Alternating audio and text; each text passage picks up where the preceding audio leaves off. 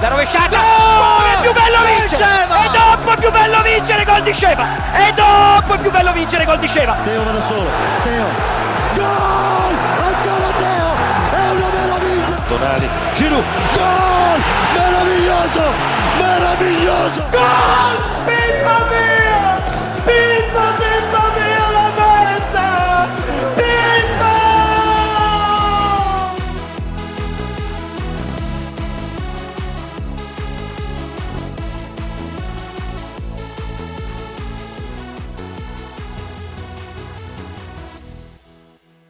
Bonjour à tous, Cœur Rossonero, épisode 6, c'est parti. Très heureux de vous retrouver pour ce nouveau numéro.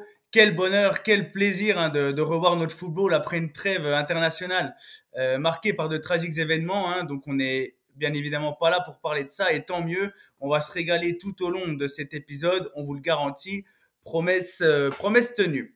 N'hésitez pas toujours à mettre vos plus belles 5 étoiles. Euh, franchement, j'ai fait le calcul, ça prend exactement deux secondes à faire. Donc, euh, franchement, faites-le. Le projet avance de plus belle. Donc, euh, c'est un grand plaisir qu'on vous retrouve en tout cas chaque samedi matin. Au sommaire aujourd'hui, les actualités de la semaine et un gros focus sur l'affiche PSG AC Milan. Vous aurez les infos clés de ce match. Ça va être génial de pouvoir en discuter avec vous. Et pour m'accompagner aujourd'hui, un magnifique plateau, enfin si on peut appeler ça un plateau en tout cas. Euh, on commence déjà, vous, commencez à le connaître, pardon, c'est la star un peu, c'est Karim. Karim, comment est-ce Tout va bien, tout va bien, un plaisir de vous retrouver. Euh, on va évoquer euh, le, le match qui nous, qui nous tient à cœur, le troisième match de la phase de groupe de Ligue des Champions qui risque décisif pour nous. Donc euh, voilà, bah, j'espère que vous allez tous bien et c'est encore un plaisir de, de, prendre le micro ce soir avec euh, les amis et un invité spécial. Exactement, un invité spécial, on va y revenir juste après. Juste avant, on va accueillir également avec nous le marathonien, hein, il enchaîne sa deuxième émission d'affilée, l'excellent Romain. Comment tu vas Romain? Salut Alan, salut à, à tous. Ça va, écoute, semaine tragique euh, pendant la pause internationale, on va pas en parler. Et puis, pour ce qui nous intéresse, le foot, eh ben, ça va être une semaine marathon avec euh, plus qu'une semaine, un mois marathon mmh. avec beaucoup de matchs euh, de, de, prestige très importants pour la suite de la saison. Beaucoup de choses se jouent entre maintenant et, euh, et la pause de décembre. Exactement, hein, un mois de fin octobre, début novembre qui risque d'être très très chaud. On aura l'occasion d'y revenir, tu l'as très bien dit. Et on a aujourd'hui avec nous un bel invité, un très beau, très bon ami aussi. Hein. on peut le dire. Je suis très très heureux de l'avoir. Il va pouvoir nous aiguiller sur la rencontre euh, face au PSG. Donc il est, il est journaliste, hein, passé par l'Est républicain notamment, et grand supporter du PSG. On accueille Pierre. Pierre, comment tu vas? Bonjour à tous messieurs, euh, ça va super, merci. Euh, bah, je vous remercie tout d'abord euh, de m'accueillir dans cette émission, cette belle émission que je suis depuis son lancement. Donc un grand plaisir d'évoquer notamment la rencontre entre le, PSG et Milan qui se profile et qui sera très intéressante et décisive dans le groupe de Ligue des Champions. Ouais, et on peut le dire, hein, tu es notre premier invité de la saison, donc on va instaurer un petit rituel euh, avant de commencer. Si tu peux nous dire un peu tes, premiers mots qui te viennent en tête quand on te dit AC Milan, toi qui viens de, de l'extérieur, voilà, qui n'est pas supporter du Milan, mais quels sont tes, voilà, les premiers mots qui te viennent quand on te dit euh, AC Milan? Bon, Les premiers mots qui me viennent à l'esprit, je dirais, euh, je dirais que c'est la grande classe, c'est euh, un grand d'Italie, c'est un grand, un grand club au niveau mondial. Euh, j'ai beaucoup de mes, enfin, quand j'ai commencé à suivre le foot, euh, j'ai beaucoup de souvenirs euh, liés notamment aux confrontations face à l'Olympique Lyonnais. Mmh. Et notamment ce maillot Opel, si je dis pas de bêtises, avec les, les Abstam, les Nesta, Dida et compagnie. Enfin, c'était vraiment une, une, très très grosse équipe. Et, et également dans les jeux vidéo, hein, c'était tout était tout était folklorique avec cette équipe de cette équipe de Milan. Donc donc un grand respect pour euh, pour cette belle équipe et euh, j'ai déjà eu l'occasion de me rendre à San Siro euh, mm. quelques fois. Et c'est c'est un stade qui est, qui est immense et digne de ce nom. Même si bon de ce que j'ai cru entendre c'est un, un, stade qui va être enfin vous allez avoir un nouveau stade. Mais en tout cas San Siro c'est un monument quoi. Ouais, ouais, les maillots Opel, Meriva, euh, Biwin, on aura aussi l'occasion d'en reparler dans, dans Cœur Rossonero, parce que le, les maillots, c'est toujours quelque chose, euh, surtout en Italie. Euh, et si tu as un joueur aussi, si, je te, si as le joueur qui t'a le plus marqué, si on te dit AC Milan, tu penses à, quel joueur? Bon, alors pour en ressortir un du lot, je dirais, euh, c'est pas évident, hein, parce que vous avez beaucoup, enfin il y a beaucoup, énormément, il y a pléthore de joueurs qui ont, qui ont marqué le football, mais je dirais personnellement euh, Andriy Shevchenko, attaquant ukrainien qui m'a énormément marqué durant ma jeunesse. Et euh, de par sa discipline, de par son, son, enfin, il était très adroit devant le but. C'était un joueur d'équipe. Euh, tout ce que j'aime chez un joueur. Et, euh, moi, il m'a énormément marqué. bon, après la suite à Chelsea, c'était pas, c'était pas le Shevchenko de, de Milan, mais en tout cas, c'était un très très beau joueur. Et moi, je dirais, ou sinon, je pourrais également citer Thiago Silva parce qu'il a joué à Paris et j'ai adoré ce joueur. À partir du moment où il a signé à Paris, j'ai vraiment appris à le connaître. Euh, et, lui aussi, je il m'a, beaucoup, beaucoup marqué. Ouais, Shevchenko, on y reviendra forcément aussi tout au long de la saison. Et Thiago Silva, c'est vrai qu'on en a déjà parlé avec Karim et, Romain, en plus, dans, dans le deuxième numéro de Cœur Rossonero. Si vous voulez les retrouver, ils sont encore disponibles. Ok, bah merci Pierre. Hein. en tout cas, euh, sois le bienvenu. On va, on va se régaler. Et on va commencer à, avec le premier volet, les actualités de la semaine. On y va, let's go. Et on y va avec l'actualité du lundi. Un joueur dont on n'a pas encore parlé chez Rossonero a fait son grand retour à, à Milanello, monsieur Ismaël Benasser, qui a fait sa rééducation au Qatar, qui est blessé depuis la, demi-finale allée de, Ligue des Champions, donc ça, ça remonte un petit peu. Et voilà, perso, j'avais envie de parler un peu de son cas. On sait que c'est un joueur cadre de l'effectif, 146 matchs disputés avec le club. À regarder jouer, c'est tout simplement un, régal. Euh, toi, Romain, euh, est-ce que euh, sa présence actuellement, ou enfin sa présence à venir plutôt, elle est primordiale dans le 11 où tu trouves qu'on peut maintenant, à l'heure actuelle, euh, s'en passer quand tu vois les prestations d'Adli et, de Kronic par exemple Non, mais constat, de, constat de départ, personne n'est jamais indispensable, ou quasiment mm. personne. Donc euh, on fait un début de saison plus qu'honorable, en championnat même excellentissime si on oublie ce match catastrophique face à l'Inter, et Benasser n'est pas là. Euh, disant ça, bien sûr, il ne faut pas montrer d'ingratitude. C'est un joueur qui a été absolument clé l'année du, du Scudetto, qui était formidable, euh, qui même l'an dernier a fait une très belle saison. J'étais là, euh, malheureusement, il s'est blessé quasiment sous mes yeux lors du, du, derby aller, et ça a été une, une, grande perte, bien évidemment, y compris pour le retour. C'était clairement la configuration de l'an dernier, le joueur le plus technique au milieu de terrain, celui qui était le plus capable de construire le jeu. Cette année, c'est un peu différent. Voilà, on a une équipe, euh, à mon avis, beaucoup mieux équilibrée au milieu de terrain, ce qui permettra beaucoup plus de rotation. Et Benasser, dans ce cadre-là, devrait quand même partir plutôt titulaire euh, dans l'équipe type. Donc, euh, on a hâte qu'il revienne. Maintenant, j'espère que sa rééducation s'est bien passée. On a vu très peu d'infos filtrées, on a vu des images, des, des clins d'œil, mais très peu d'infos filtrées. Quand on a une blessure aussi longue et aussi grave, il n'est pas évident de s'en remettre. J'espère que son retour va se faire dans les bonnes conditions, tranquillement. J'espère aussi que ce retour aura lieu avec Milan et non pas en Coupe d'Afrique des Nations. Alors bien sûr, pour les, supporters algériens, j'imagine qu'ils ils aimeraient beaucoup qu'il soit disponible pour la sélection. Moi, je suis un peu inquiet. S'il devait faire son retour dans une compétition internationale aussi relevée, aussi engagée qu'est la Cannes, je préférerais qu'il revienne plus tranquillement euh, à partir de janvier-février avec Milan, qu'il soit géré comme un joueur de club et non pas dans une compétition internationale euh, comme celle-ci. Mmh. Ouais, ouais, toi, toi aussi, Karim, toi qui, qui porte pas Kronic euh, dans, dans ton cœur, hein, j'ai pu comprendre. Je pense que le, le retour d'Ismaël Benasser, je pense que tu, tu l'attends à, à grands pas, non? Ou ça va?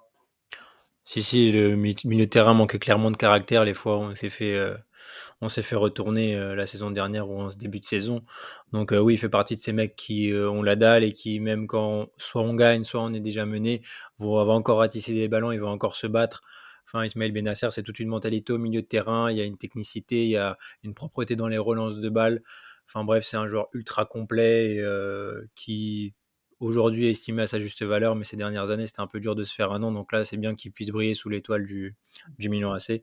Donc, je suis convaincu que de notre côté, euh, son apport en termes d'agressivité qui nous manque cruellement, euh, je repense aux deux matchs, hein, bien sûr, euh, enfin celui mmh. contre l'Inter, mais aussi contre Dortmund, c'est les deux gros plus, les deux plus gros matchs qu'on a fait depuis le début. Ils nous manqué un peu de caractère, un peu d'agressivité, un peu de tempérament, et c'est ce genre de gars qui nous qui nous manquait à ce moment-là. Donc super content de, le revoir dans l'effectif et ça va encore renforcer notre côté, notre côté gauche parce que quand tu as Léao Benasser qui est du côté gauche du milieu de terrain et, et Théo Hernandez, là, on a, on a un côté très, très, très, très solide, encore une fois, du côté du, du Milan AC. Ouais, ouais, clairement, je suis complètement d'accord avec toi. C'est un joueur qui est très apprécié en plus dans le vestiaire.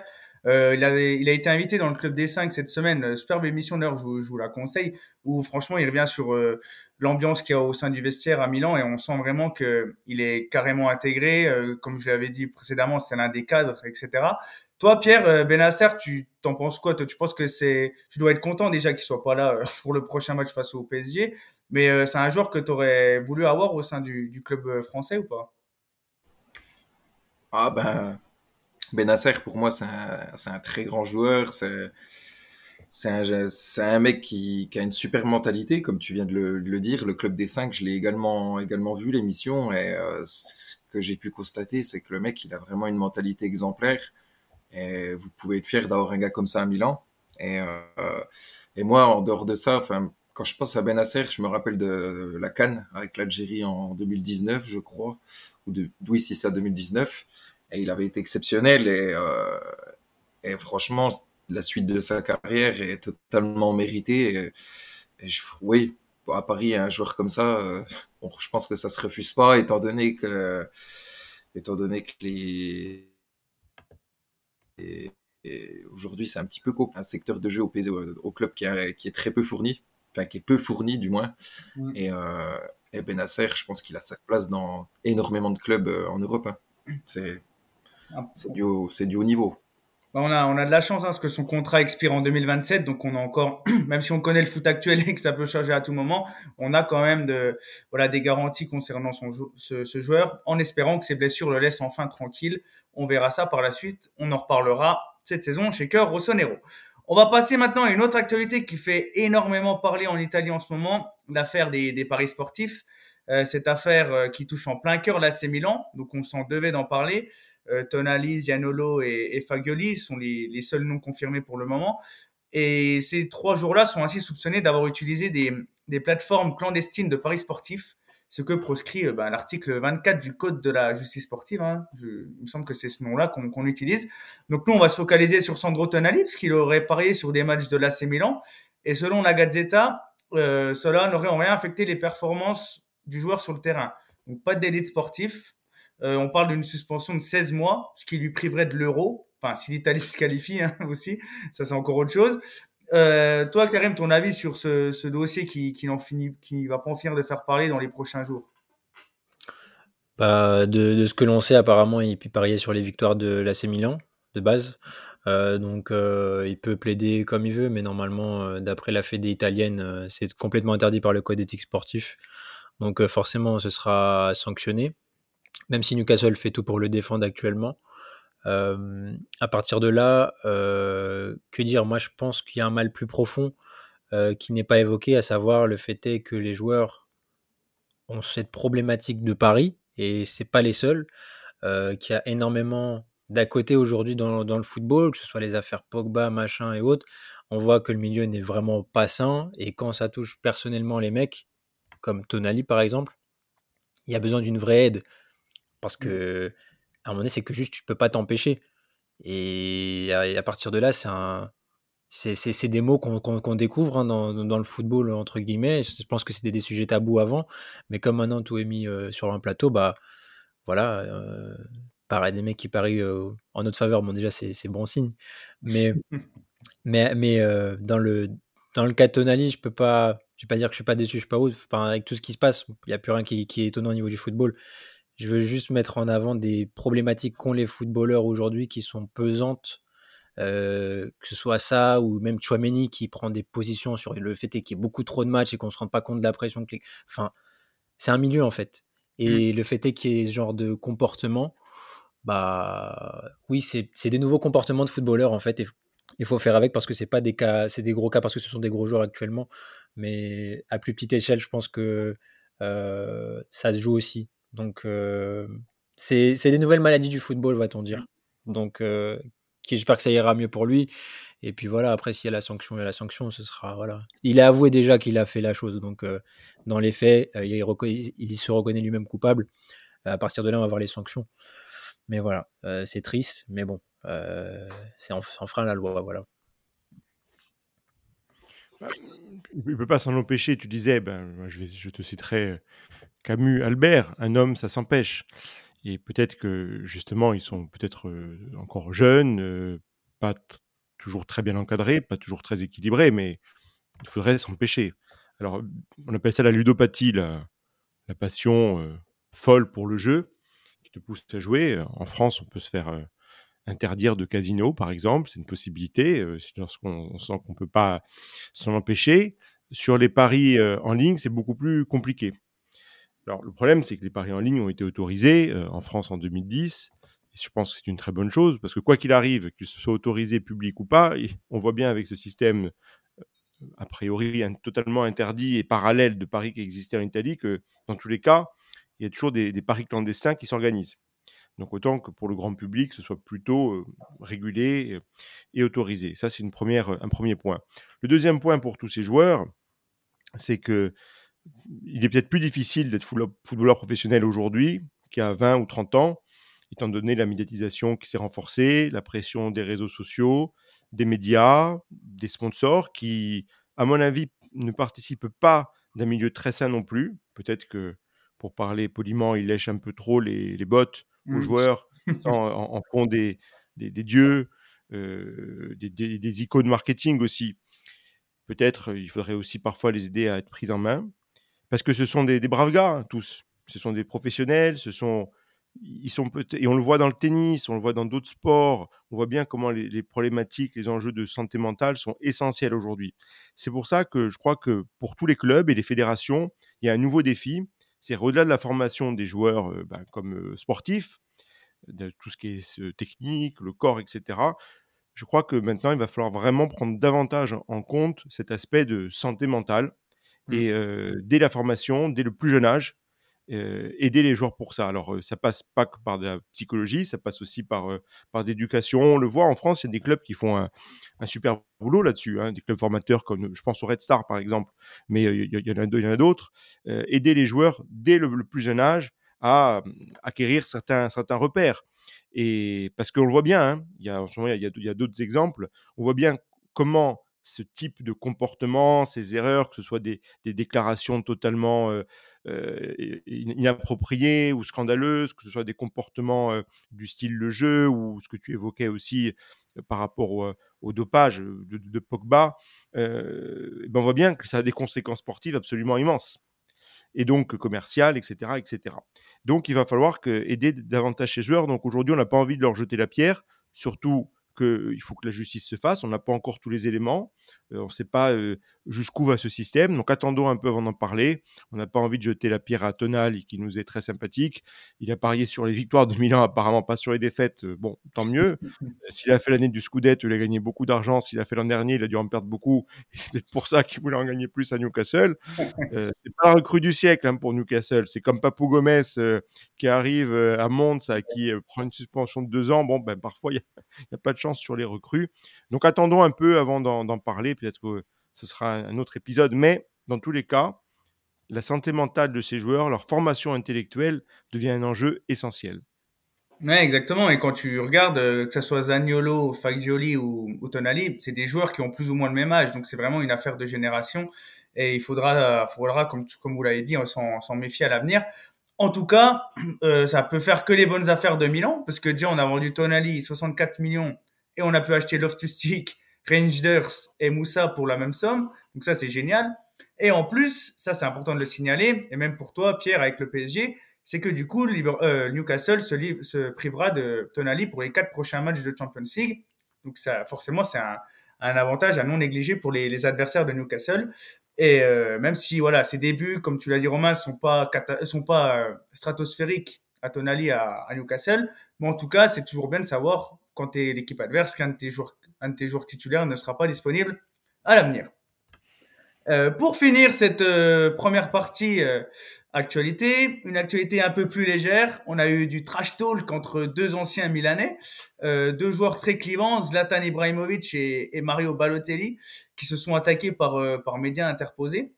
Zlatan Ibrahimovic est, et qui a en fait tout simplement répondu à une question d'un journaliste et qui a refusé de comparer Balotelli et Raphaël Leao en disant qu'il n'y avait pas des bacs parce que Balotelli, il avait, euh, enfin en gros, il avait gâché son talent, gaspillé.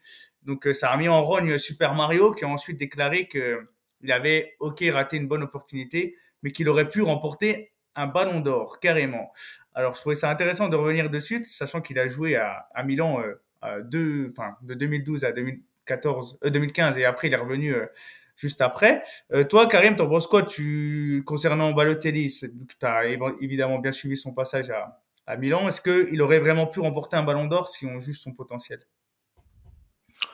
Euh, Alors déjà, impossible de par euh, la dictature imposée par Messi et Ronaldo dans ces années-là. Mm. Donc, et après, si je me base uniquement sur ses qualités footballistiques, si je parle du cas Mario Balotelli, je peux en parler pendant une heure et demie, deux heures facilement, parce que c'est un, un, être très complexe. C'est quelqu'un qui a des très grandes qualités footballistiques, mais qui a, quand ça câble là-haut, bah, il n'y a plus rien qui va. Et il, a il peut passer d'un joueur qui a le potentiel de finir ballon d'or, entre guillemets, ou du moins, on va dire dans les dix premiers ballons d'or, faut pas exagérer non plus, à un joueur qui a un niveau catastrophique, parce qu'on a déjà vu faire des prestations catastrophiques euh, il m'a fait rire quand je l'ai vu poster euh, euh, en mentionnant Zlatan sur Instagram la Coupe d'Europe à Bernabeu en 2010 sachant que son fait d'armes dans les matchs décisifs, bah, c'est une frappe en tribune contre le Barça au match aller à, San à, à, à Meazza si je veux jouer le jeu. Mais Ok, il a touché la Ligue des Champions, mais enfin bref, il a, il a taillé Zlatan là-dessus. Le cas de Mario Balotelli, il est simple. À l'Inter de Milan, c'était un très gros potentiel. Euh, à City, on a vu des choses très bien comme moins bonnes. Euh, chez nous, il est arrivé dans une période où on était. Voilà, c'était. On, a cru que Sidorf fallait pouvoir le canaliser ou autre. Il n'y a, rien eu du tout. Mm.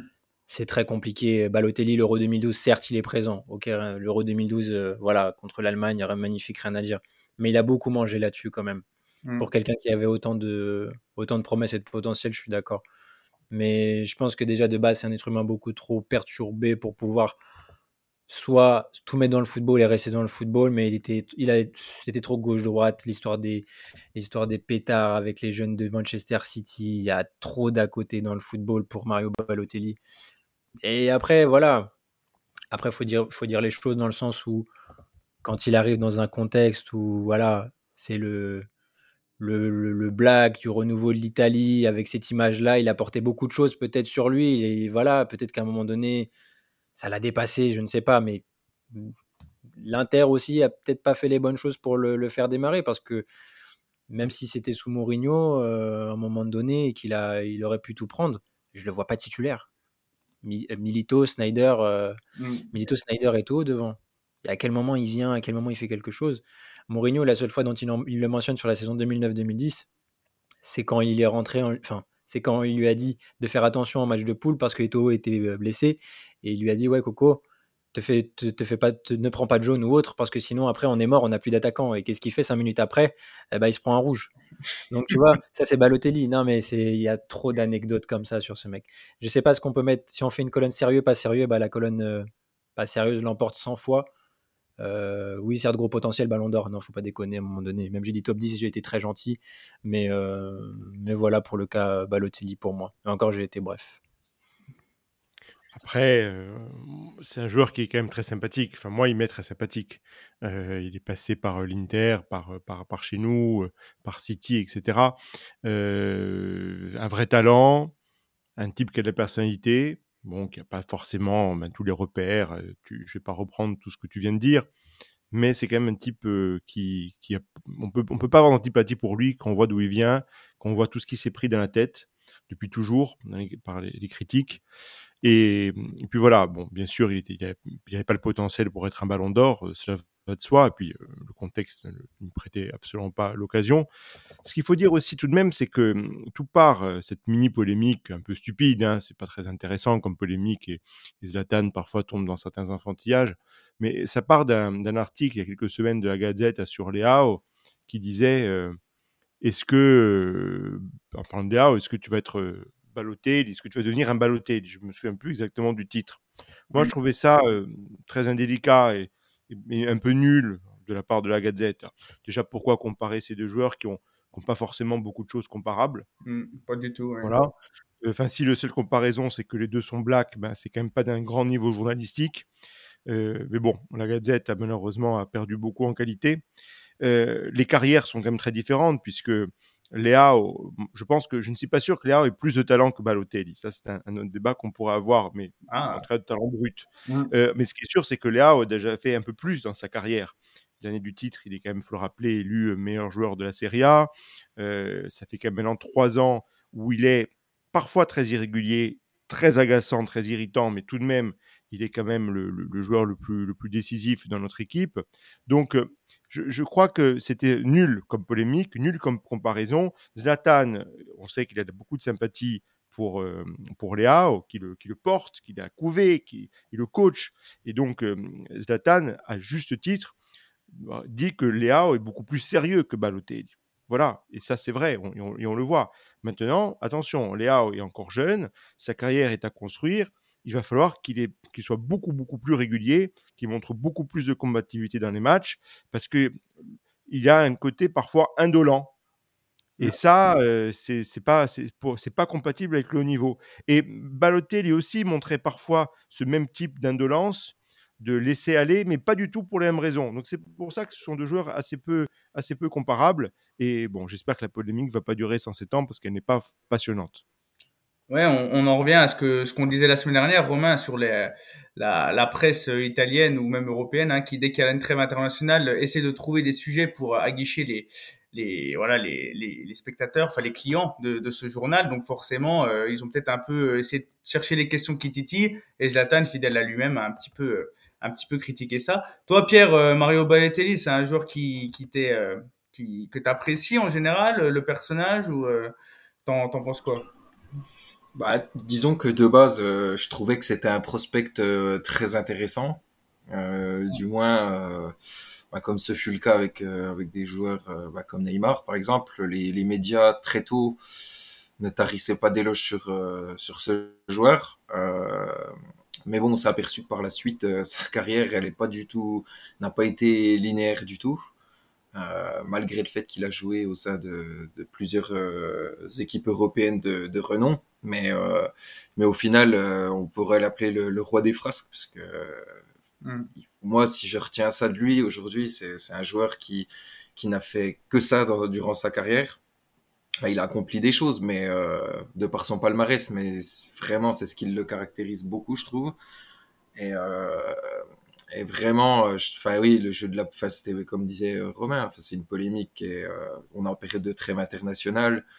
Euh, c'est une polémique qui, qui n'a pas vraiment lieu d'être. Et, euh, et voilà, enfin Balotelli, c'est c'est vraiment inachevé. Je dirais que moi, le seul moment où j'ai vraiment apprécié euh, Balotelli, étant donné aussi que je suis, je suis un fan de la Ligue 1, euh, c'est sa période à Nice, où faut le reconnaître, il a Mm. quand même été très bon avec des avec une grande influence sur le jeu niçois. On se rappelle de cette équipe avec avec Kosciello, Cyprien, Ben Arfa aussi, il me semble qu'il avait joué avec lui Exact. euh, pour ne citer que. Donc euh, là, il avait eu une grande importance, et, euh, mais avec toujours des, des, des épisodes à droite, à gauche, euh, où ça part un peu en, en cacahuète avec euh, Mario Balotelli.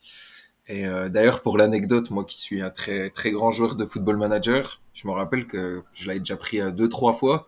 Et le mec, c'était le la digne retranscription de la réalité. Le mec était ingérable, quoi.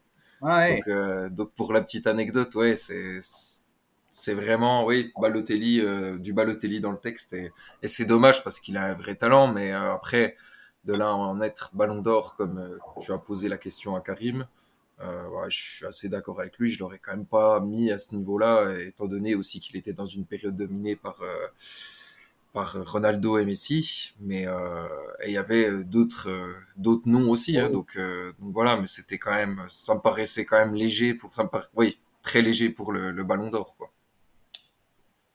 Après, les joueurs comme, comme Balotelli, on les aime, hein, il faut le dire. Heureusement qu'il y a des types aussi comme ça, euh, totalement fantasques.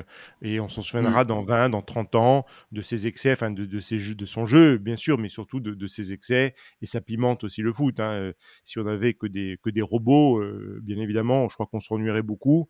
Il n'a peut-être pas eu la carrière qu'il aurait, que son talent méritait, mais on, on, on s'en souviendra. Et puis, pour faire un peu un lien avec le sujet précédent, tout ça nous rappelle que un des ingrédients essentiels pour avoir la carrière au plus haut niveau possible, c'est-à-dire euh, niveau ballon d'or, euh, etc., c'est quand même une, stabilité, euh, un, un, cerveau, voilà, mais le mot cerveau ne veut pas dire que Balotelli n'en a pas, mais je veux dire que par là, une stabilité, un entourage, des qualités de sérieux, ben, ça fait aussi partie des, des attributs d'un très très grand joueur, ben, ce que Balotelli n'avait pas, mais on, on, se souviendra de lui, et je pense avec beaucoup de, de sympathie. Ouais, clairement. Hein. Moi, je me souviens aussi de ses débuts en trombe avec l'AC Milan, où il te met un doublé contre l'Udinese, après il te met un début contre, contre Cagliari ou Eparme, je crois. Enfin, il te met quatre buts d'un coup. Enfin, il te fait un début de saison exceptionnel. Enfin, franchement, euh, Balotelli, nous, on a, enfin, j'ai l'impression que chez Cœur Sonero, voilà, on a de l'amitié pour ce joueur. Euh, Balotelli, qui cette saison a joué deux matchs pour deux buts avec le club d'Adana Demirspor. Euh, en plus, l'effectif est bien sympa. J'étais allé voir euh, euh, cette semaine. Il y a du Nani, du Belanda, du, du Stambouli. Il y a l'ancien Milanais Mbanyang aussi. et, et l'entraîneur, petite devinette, vous savez qui c'est? C'est un ancien Milanais. Je sais pas si vous l'avez. Entraîneur de Dana, c'est pas C'est pas Inzaghi quand même. Kluivert, Kluivert. Kluivert, oui. Kluivert qui a joué un an au club entre 97 et 98. Ok, bah merci les gars pour vos, vos, analyses. On va clôturer la partie actualité et passer au débat du jour avec un petit jingle que je vous ai préparé. C'est parti, let's go. Demi-finale retour de la Ligue des Champions. Mercredi 20h20, Milan PSG en direct sur TF1. Pour une place en finale, le PSG défie le Grand Milan et toute l'Italie. Maîtres de leur destin, les Parisiens sont au pied du mur. Leur objectif Gagner à tout prix. À 22h25, le grand Ajax est de retour. Dans son stade olympique, il attend le Bayern de pied ferme. Demi-finale retour de la Ligue des Champions, Milan PSG, mercredi 20h20 en direct sur TF1. Magnifique, magnifique, magnifique choix de, de, jingle. Mais juste une petite chose, alors je veux pas jouer le, le vieux de service parce que j'ai que 38 ans, mais ouais. je sais pas qui parmi vous était né en, en 95. À ce moment-là, je ne suis pas sûr. En tout cas, vous étiez très très jeune. Et à l'époque, et je le dis aussi pour nos auditeurs, parce que certains sont, sont jeunes, voire très jeunes, c'était une bonne annonce de TF1 donc soirée de, de, Ligue des Champions. Il y avait des soirées Ligue des Champions sur TF1 à l'époque et finalement assez peu de foot à, à, la télé. Ça commençait, mais et donc il y avait toujours un, ma un match qui était choisi. Bien évidemment, le premier choix c'était quand même un club français et là c'était PSG Milan. Et puis après il y avait le, le, le match en différé, donc c'était le football sur gratuitement euh, des soirées des Champions avec Roger Zabel, Giroud et puis Thierry Roland, Jean-Michel Larquet aux commentaires. Donc ça fait vraiment très très très très vieux d'entendre ça et ça fait plaisir, d'autant plus que pour nous, Milanais, pardon pour les supporters parisiens, euh, c'était un, un, très bon souvenir puisqu'on s'était qualifié et pour faire le, la transition avec la devinette que tu viens d'effectuer à laquelle on a échoué lamentablement, c'est on se qualifie pour la finale et on perd un 0 contre l'Ajax, but dans les derniers instants de Patrice Kluivert. Incroyable, la, la, transition était pas voulue, mais en tout cas c'est vrai que Kluivert marque à la oui, 87e, enfin juste 3 minutes avant la, la fin du match. Euh, on y reviendra d'ailleurs sur cette épopée euh, de la Milan 94-95. Je pense que ça peut être super intéressant. Et en tout cas, ouais, des frissons hein, cette bande annonce. Euh, je sais pas si c'est la nostalgie ou pas, mais en tout cas, elles avaient quelque chose ces ces, ces bandes annonces. Et on va en profiter du coup pour évoquer ce choc entre le PSG et l'AC Milan. Énorme match en perspective. Euh, J'ai regardé le calendrier euh, de tous les matchs et c'est clairement l'affiche à ne pas manquer dans toute l'Europe. Donc euh, franchement, on va, on va se régaler et on va beaucoup parler de l'AC Milan dans, dans la presse européenne. Une affiche peu commune, hein, puisque c'est seulement la cinquième fois que les deux équipes se rencontrent dans l'histoire. Et au classement, on a quoi? On a Newcastle qui est premier avec 4 points, le PSG de Pierre deuxième avec 3 points, le Milan troisième avec 2 points et Dortmund dernier avec 1 point, donc tout reste ouvert. la question que je voulais commencer pour lancer ce débat, euh, Karim, je te laisserai commencer. Qui est le favori de ce match selon toi? Ah, Logiquement, c'est le PSG à domicile. Euh, on va pas non plus, même si on est sur notre podcast, faut pas. Ah, S'il y a des cotes à sortir, c'est le, c'est le, c'est le PSG à domicile. Même si euh, ce qui s'est passé à Newcastle, pour moi, voilà, ça reste un épiphénomène. Je pense que Newcastle, ils remettront plus jamais 4 buts à qui que ce soit dans ce groupe-là. D'autant plus qu'ils vont perdre Tonali. Donc, même si voilà, c'était pas la, le joueur le plus, le plus performant de, de l'équipe. Donc, euh, non, pour moi, le PSG naturellement favori. Euh, pas, de, pas de manière incroyable non plus. Il n'y a pas un écart fondamental entre la Milan et le, PSG. Euh, moi, ce que je peux en dire, c'est que bah, je pense que Paris se rend compte de son mercato qui était mentionné comme XXL il y a deux mois. Donc voilà, il y a une petite douche froide, je pense que par rapport au niveau de jeu et le, la qualité de jeu proposée, bah, les Parisiens sont quand même déçus de ce qu'ils voient aujourd'hui. Euh, par rapport à tout l'enthousiasme qu'il y avait fin août, j'avais l'impression d'être tombé sur euh, une équipe qui allait casser la gueule à tout le monde dans le groupe et instaurer une domination incroyable. Nous, notre but, à minima, à prendre le point là-bas, euh, prendre le point là-bas et, et, pouvoir avancer ensuite sur, sur, sur nos matchs à domicile, essayer de grappiller le maximum de points.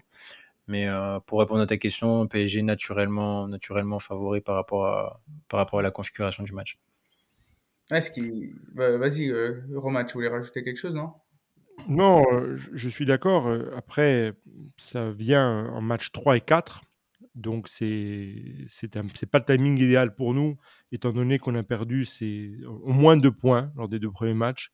Je pense qu'on pas eu deux points contre Newcastle contre Dortmund, on aurait pu gagner, mais bon, on aurait aussi pu perdre. Euh, mais contre Newcastle, c'est vraiment dommage. Et surtout, on ne pouvait pas imaginer euh, que Newcastle battrait si largement le PSG. En tant que Milaniste, on, aurait pu espérer, euh, même en, en, jouant en petit bras, que Paris survole un peu ce groupe et que ça se joue à la deuxième place entre Newcastle, Dortmund et nous. Maintenant, étant donné le, les deux premiers matchs, deux premières journées, la double confrontation est essentielle et il est très probable qu'un des deux entre Paris et Milan soit éliminé, si ce n'est les deux. La dernière fois qu'on s'était rencontré en phase de poule, c'était il y avait deux, deux stades de, de poule. C'était en deuxième phase de poule mmh. et euh, en, 2001 et, et, Milan et Paris avaient été euh, éliminés à l'époque par des équipes pourtant peu prestigieuses. Mais voilà. Donc euh, attention, attention. Nous mathématiquement, si on ne gagne pas au moins un des deux matchs, c'est, on peut oublier la qualification. Ouais, ce, qui, ce qui va nous intéresser pour nous, Rossoneri, justement, c'est de connaître les faiblesses de, dans le jeu du PSG. Donc toi, Pierre, qui, qui suit cette équipe depuis le début de saison, je sais que tu vois tous les matchs en plus du, du PSG. Qu'est-ce qui pêche le plus dans le jeu et qu'est-ce qui pourrait justement profiter au, au Rossoneri euh, mercredi? Alors, euh, bah, tout d'abord, euh, moi je vous rejoins principalement sur le fait que bah, les, matchs 3 et 4, là, c'est des matchs les plus, c'est des matchs couperets, euh, les matchs décisifs de, de ce groupe. Euh, moi, en tant que Parisien, enfin, j'ai pu le voir avec euh, dernièrement en 2020 euh, avec Leipzig et 2018 avec Naples. C'est des matchs vraiment décisifs et quand j'ai vu que c'était PSG et, Milan, enfin le PSG et le Milan qui, s'affrontaient justement, j'étais un peu déçu parce que c'est vrai que j'ai une vraie sympathie pour l'AC Milan, mais je pense que ça aura énormément d'impact pour la suite pour la suite du groupe. Et, et vraiment là, je, ouais, ça va. Je pense que le PSG, euh, je pense qu'on est favori oui à domicile. D'autant que gagner au parc, c'est quand même pas chose aisée. Le retour à San Siro, je ne dis pas le contraire. Je pense que ça va être très très compliqué. Euh, alors au niveau des faiblesses, euh, pour moi, donc je l'ai évoqué en début d'émission, le milieu de terrain qui est pas assez fourni. On a perdu Verratti au milieu, qui était selon moi un joueur exceptionnel, malgré l'hygiène de vie, tout ce qu'on peut dire de lui. J'étais un grand fan de, de Verratti depuis son arrivée. Et, euh, et, donc voilà, le milieu de terrain, donc là on a certains Ugarte, un peu à la Mota, qui est très très bon, mais encore que, il faut qu'il confirme hein, sur la durée, c'est toujours pareil. On peut pas juger un joueur de foot sur 3-4 euh, matchs. Il faut vraiment voir euh, la pérennité du, mec. Et, euh, voilà, le milieu de terrain, donc euh, on peut voir que sur le banc, on a Carlos Soler et Fabien Ruiz Mm. C'est un peu léger. Les, les, les, les, gars, quand ils entrent sur, sur le terrain, c'est pas ça du tout, quoi. Donc, euh, c'est pourtant, euh, Fabien Ruiz, par exemple, enfin, même Solaire, ont des, des, joueurs qui ont un CV qui parle pour eux. Hein. Enfin, les gars, ils ont joué à Valence, à Naples. c'est des intrinsèquement, je doute pas que c'est des très bons joueurs, mais mais ce qu'ils montrent à Paris, c'est largement insuffisant. Donc ce secteur-là est inquiétant dans le sens où si on a une ou deux blessures, euh, ça peut faire mal et ça peut être bénéfique pour Milan. Et euh, d'ailleurs, en parlant de ça, Warren zaïre est, est, indisponible normalement pour le match demain contre Strasbourg. Match à ne pas prendre à la légère, même si euh, on parle de Strasbourg, parce qu'en championnat, c'est pas trop ça non plus. Donc le bilan, il est très mitigé pour l'instant. moi, j'aime beaucoup Luis Enrique. J'ai beaucoup aimé ce qu'il a fait au Barça, ce qu'il a fait au Barça, parce que j'ai toujours apprécié ce club-là. Et euh, donc euh, je crois en son, je crois en Luis Enrique, en son, en ce qui, au style de jeu qu'il va imposer. Euh, bon, là, sa tactique très offensive à Newcastle, on a tous le droit de se tromper, hein, qui ne s'est jamais trompé. Mm. Mais en tout cas, euh, le 4-3-3 original, celui qu'il a pu euh, sortir contre Dortmund, il est, il est foudroyant, je trouve. Donc, j'espère que Paris repartira avec ce système-là. Et autre petit point faible, enfin, entre guillemets, aujourd'hui, les attaquants de pointe du PSG, donc Colomwani, Gonzalo Ramos, peinent à, peine à s'exprimer pleinement au PSG. Ils ont du mal un peu à s'acclimater. Euh, Colomwani, je suis pas très très fan personnellement de ce joueur. Gonzalo Ramos, euh, enfin, on sent qu'il leur manque encore un truc, ils doivent s'adapter. Euh, pour votre défense, c'est plutôt, plutôt, je dirais pas rassurant, parce que ça reste des, des menaces constantes. Hein. On est, mm. Bien entendu, c'est des internationaux, ils sont très performants. Mais à Paris, euh, ils ont ils ont pas ils, sont pas pleinement à l'aise quoi. Donc bon, par contre derrière, on a quand même Mbappé, on a Dembélé qui malgré les, les fioritures devant le but euh, reste un, un, sacré phénomène. Et donc euh, donc voilà, je dirais le milieu de terrain et l'attaque la l'attaquant de pointe euh, qui peine à confirmer, qui peine à, à exprimer tout son potentiel au, au PSG quoi.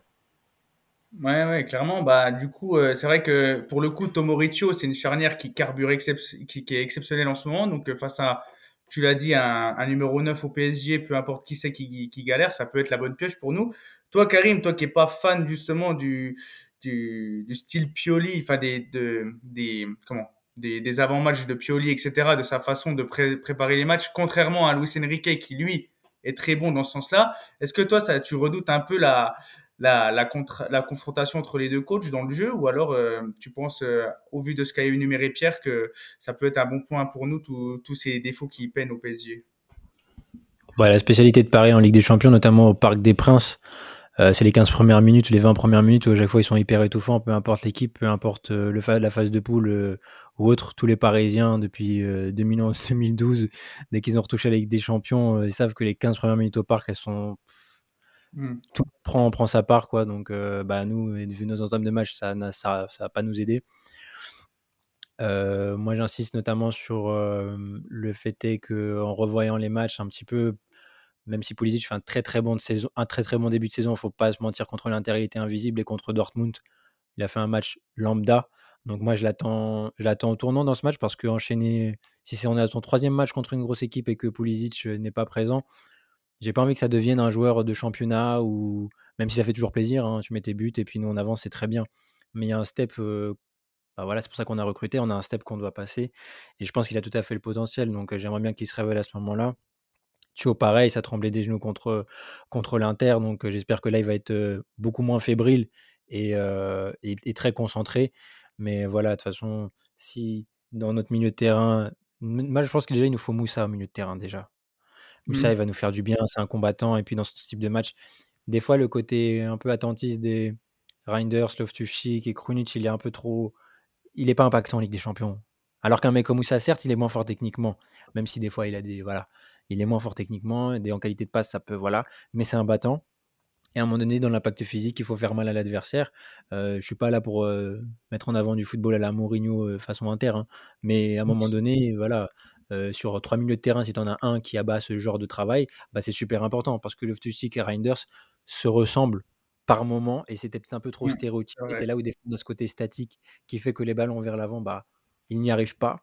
Et du coup, on n'a pas cette euh, créativité offensive qui nous manque cruellement dans les grands matchs.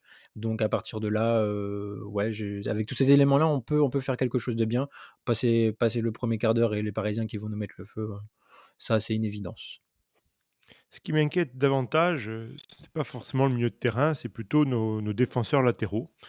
euh, qui sont quand même en difficulté à quasiment tous les matchs, puisqu'on a deux défenseurs latéraux qui euh, ne savent pas très bien défendre. Euh, c'est un euphémisme. Et Paris a du, du talent sur les ailes, la rapidité, euh, notamment euh, Mbappé, mais pas que.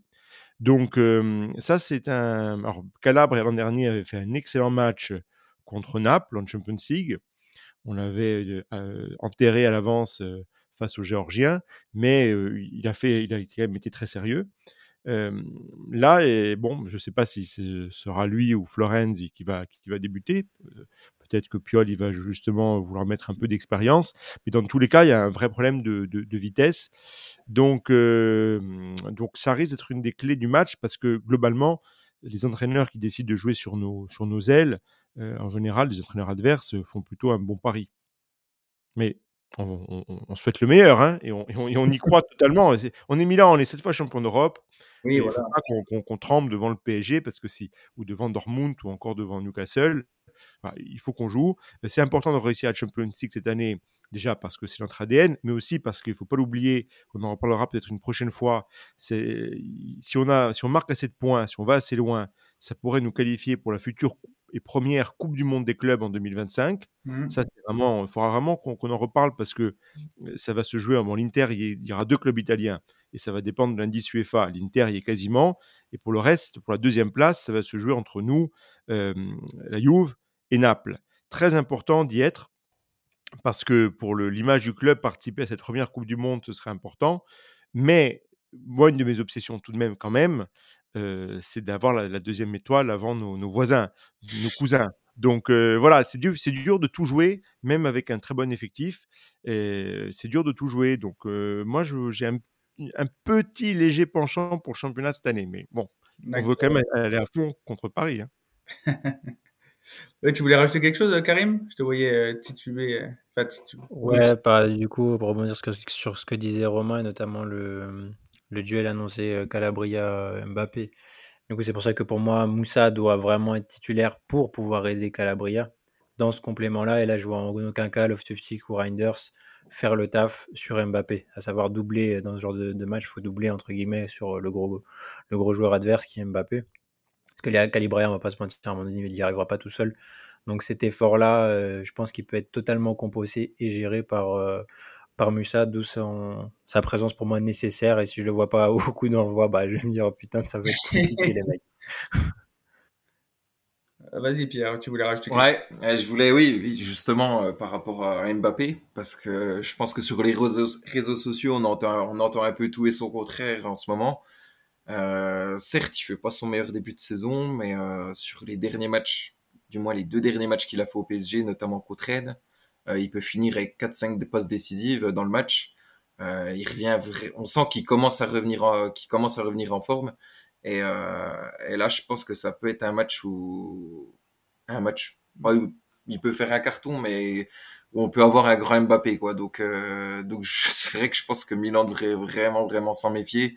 Et d'ailleurs, même un Mbappé en méforme, on s'en méfie. Hein, mais là, pour le coup, euh, pour moi, c'est de bon augure, euh, de bon augure pour la suite. J'espère que ça sera, que Dembélé arrivera à, à se mettre en, en évidence aussi. Mais, euh, mais en tout cas, Mbappé, euh, très, très bon euh, contre Rennes le dernier match, quoi.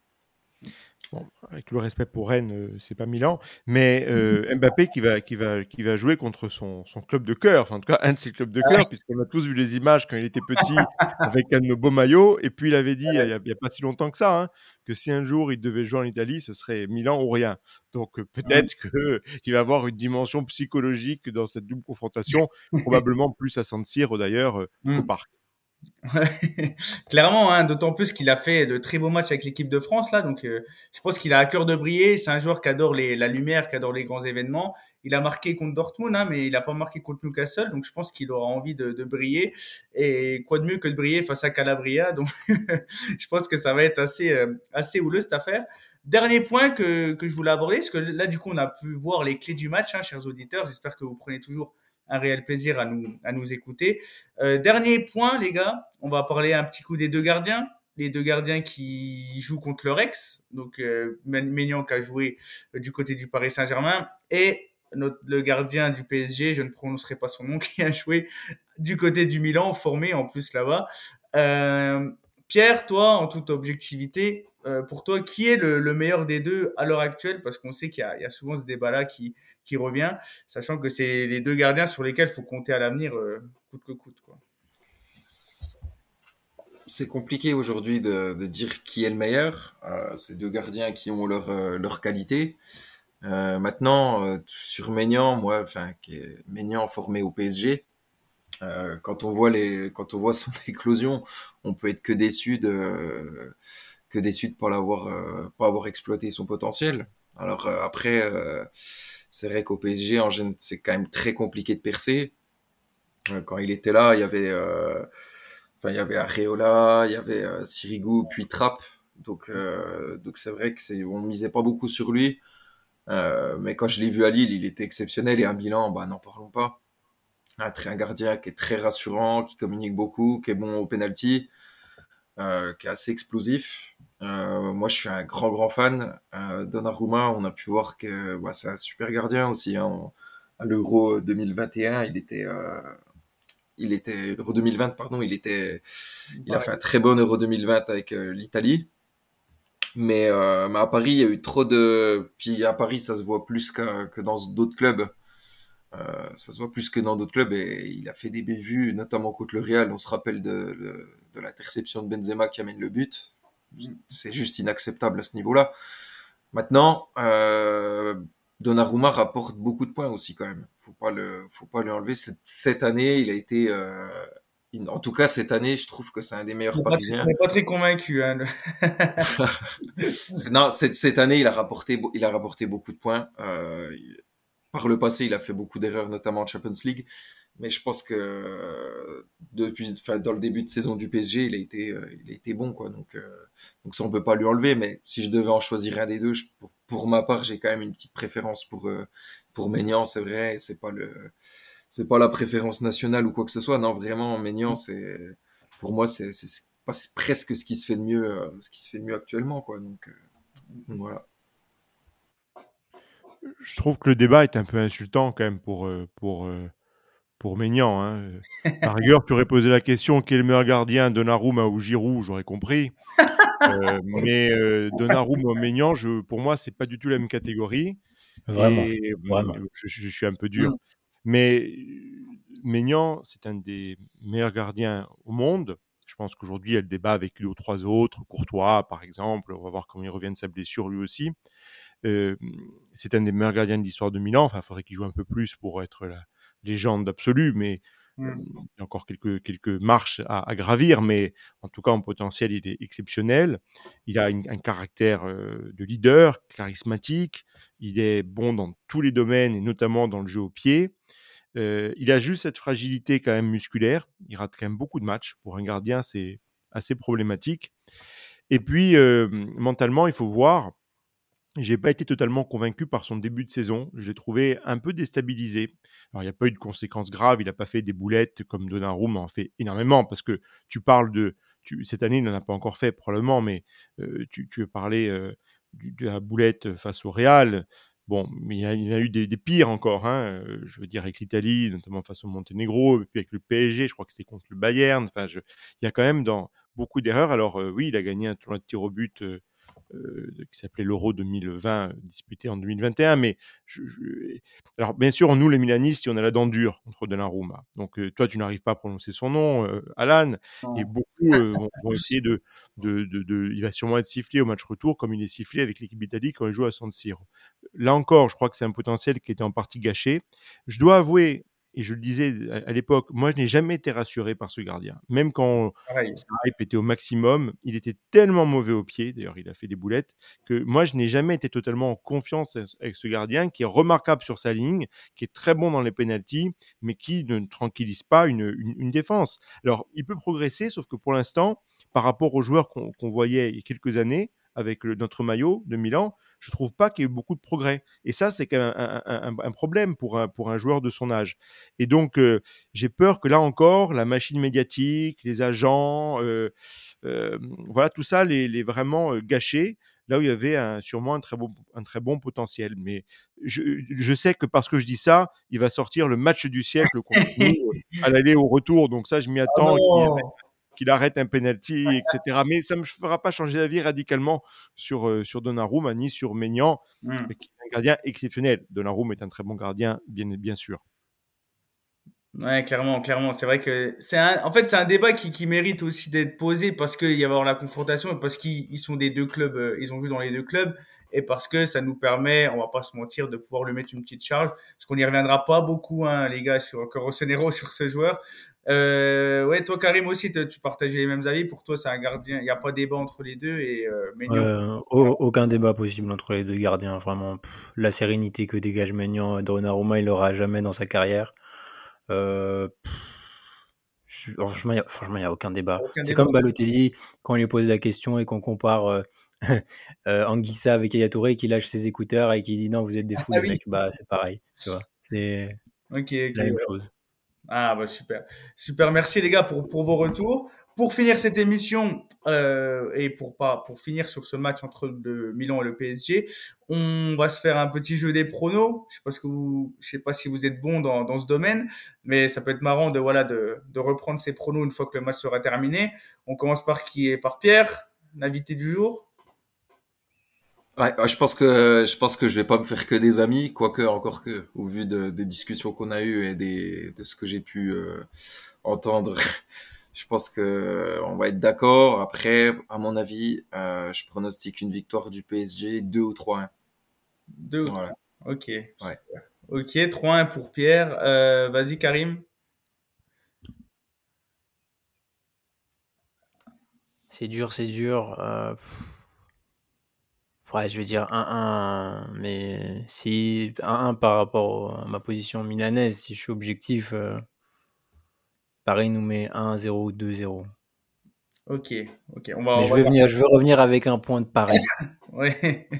ok, bon, bah, on espère euh, pour nous, nous Rossoneri, que tu auras raison sur ce niveau-là. Et toi, Romain, t'es plus optimiste ou t'es, tu restes. Je sais pas, il faudrait demander à Tonal, il, il est, il est bon dans les, dans les paris apparemment, Euh, mais euh, le pauvre, on plaisante et c'est difficile ce qu'il vit, donc euh, bon, je sais pas s'il nous écoute, donc euh, Ah, je retire cette pense, hein. blague. Mais euh, ben, je, je, je le sens pas très bien, voilà, faut dire les choses telles qu'elles sont, Euh, mais j'ai envie de croire au, au match nul, donc je dirais, euh, je dirais euh, deux partout parce que on va avoir du grand spectacle et, et on va mettre beaucoup de courage sur le terrain. Oui, Romain et un autre chroniqueur, et il me semble qu'il y a aussi euh, Joe qui, qui seront également au match hein, au Parc des Princes. hein. donc euh, c'est super d'avoir des, chroniqueurs qui pourront euh, participer euh, au match à, à, à 100%. Euh, moi, mon prono, bah, je vais, ouais, je vais, je, bien un match spectaculaire avec beaucoup de buts, deux équipes qui ont besoin de points, donc ça va, ça va jouer. Un bon 2-2 aussi, un 2-2 qui arrangeront les affaires du Milan euh, et qui euh, Milan devra jouer sa, peau pour euh, l'emporter à, domicile chez eux.